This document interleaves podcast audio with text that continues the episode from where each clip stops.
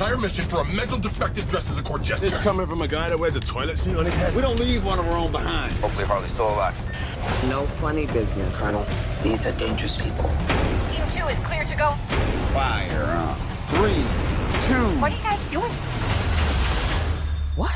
You, we're, we're here to save you. You were gonna save me? It was a really good plan, too. Well, I can go back inside and you can still do it. That's patronizing. I'm so sorry. Harley Quinn. Blood sport. You know the deal. Successfully complete the mission, you get 10 years off your sentence.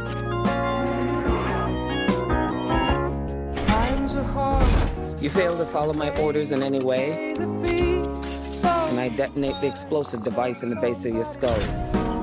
Ora viva amigos, vamos agora falar durante uns dias de produções mais recentes porque acabam-se-me as bolas de naftalina e o mofo começa a tomar conta deste podcast. E hoje vamos falar de Suicide Squad, ou melhor, de The Suicide Squad, um filme de James Gunn de 2021, que é uma sequela não oficial, não numerada de, do Suicide Squad anterior, penso que de 2016. Em primeiro lugar, devo dizer que nunca vi o primeiro. Aquilo parecia-me um bocado uma coleção de lápis de cera derretido ao sol. Tinha isso por casa, aos pontapés. Os meus filhos quiseram ver, viram talvez 20 minutos e eles também não se apaixonaram e aquilo por aí andou. Até que eu acabei por uh, deitar fora o DVD barra apagar do disco porque estava a precisar de 5 GB de espaço de volta. E desta vez, James Gunn, este prodigioso realizador nascido na Troma, que nos trouxe grandes pérolas como Super ou Slither, e mais tarde foi apanhado pelos tentáculos manhosos da Marvel, James Gunn pega neste filme com uma quantidade ilimitada de dinheiro, uma quantidade ilimitada de recursos e total controle criativo e faz disto aquilo que quem conhece a saga acha que deve ser. E então o que é Suicide Squad? Eu, que não percebo nada destas coisas da BD e das Marvels e das DCs, apenas sou arrastado pelos meus filhos e pelos meus colegas da internet.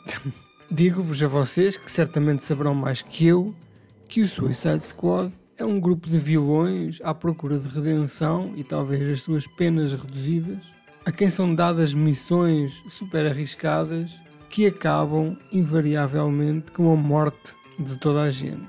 Neste filme temos vilões menos conhecidos. Harley Quinn é talvez a mais conhecida e voltou, porque ela própria tem um filme dentro deste filme, como se existisse já uma espécie de Harley Quinn Cinematic Universe, até porque Harley Quinn é um personagem de muito sucesso.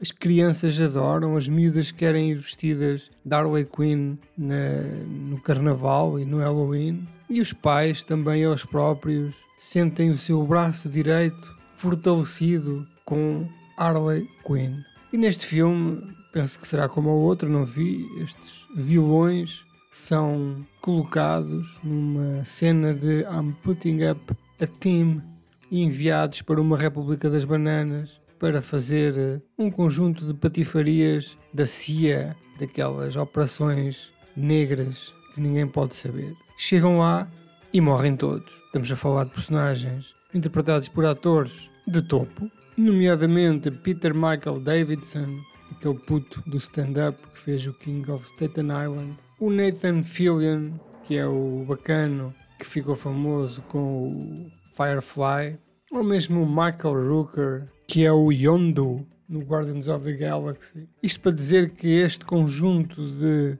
personagens interpretados por estes atores de topo vão então numa missão e morrem todos chacinados nos primeiros 10 minutos. Uau, era trote! E que trote! James Gunn pega num conjunto imenso de talento e provavelmente dinheiro e engana o público matando esta malta toda logo no início. Ok, super violência, uh, humor sem medo de chocar, completamente livre para dizerem o que querem. E eis que então é assim que começa este filme. Cedo se percebe depois desta matança, que existe uma segunda equipa, os tais heróis mais desconhecidos, desde um homem que tem bolas, o Polka Dot Man, basicamente o, o, o, poder dele é ter bolas, ou Sylvester Stallone que aqui interpreta um tubarão musculado que diz meia dúzia de palavras e é bruto que nem um portão da quinta. E então eles têm que entrar ali para uma República das Bananas da América do Sul e acabar com um regime totalitarista e recuperar uma arma secreta que na verdade é um ser espacial, uma estrela do mar, mas que vem do espaço, que é gigantona e mata toda a gente. Bem, digamos que a narrativa, a história é secundária, tendo em conta o que aqui se pretende fazer, que é pegar numa lógica de trauma e aplicá-la a uma grande produção para ter o resultado que é toda a gente adorou. Não é propriamente uh, o herói engomadinho, não é aquela estética da honra e salvar o mundo. São um conjunto de patifes que fazem pela vida, tentam não morrer e acidentalmente vão chacinando bastantes inocentes. Digamos que é um filme de muitos meios, nada aqui ficou a, a parecer barato. É um filme com imensos personagens, imensas histórias alternativas, que tem também um personagem português. Tanto a atriz que interpreta como o próprio personagem é português, que é uma miúda chamada Daniela Melchior, que é a Red Catcher 2 depois do Red Catcher original, que é o seu pai, que eu não conhecia, é uma medida que deve fazer novelas, não sei, mas tem aqui um personagem que conquistou o mundo pelo seu coração e pela sua presença. É um filme também famoso cá em Portugal por ter uma cena passada em cima da Torre dos Clérigos, eh, que nos aquece a todos um pouco o coração, ao perceber que houve aqui uma presença nacional e este nosso ímpeto tuga de amor ao nosso país e ao galo de Barcelos e ao pastel de nata faz-nos ter eh, este prazer de ver o nosso país representado de uma maneira que não é como um buraco pós-apocalíptico terceiro-mundista situado na América do Sul.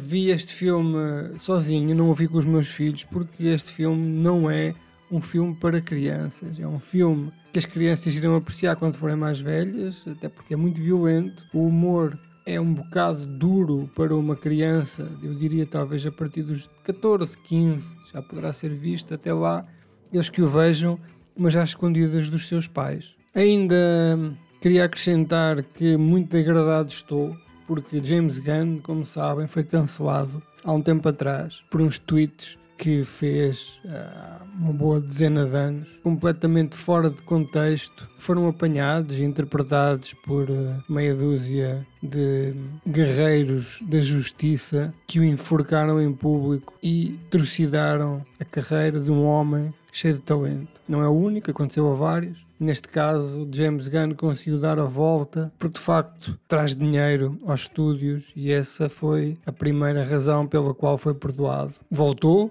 veio para a DC fazer este Suicide Squad, que é um, um êxito massivo, só não é mais porque, como sabem, as salas de cinema estão a meio gás. Vai voltar para fazer o Guardians of the Galaxy 3, que não me entusiasma de sobremaneira, mas é um filme que me dá esperança por terem eh, avaliado o talento acima desta parvoíce que ele fez quando era um jovem e todos nós fizemos, sendo que a maior parte de nós não é cancelada porque, em primeiro lugar, somos perfeitos desconhecidos com zero importância no mundo mediático e, em segundo lugar, não estava eh, registado eletronicamente para a posteridade.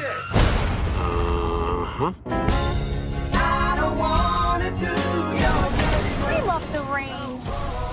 Are splooching all over us.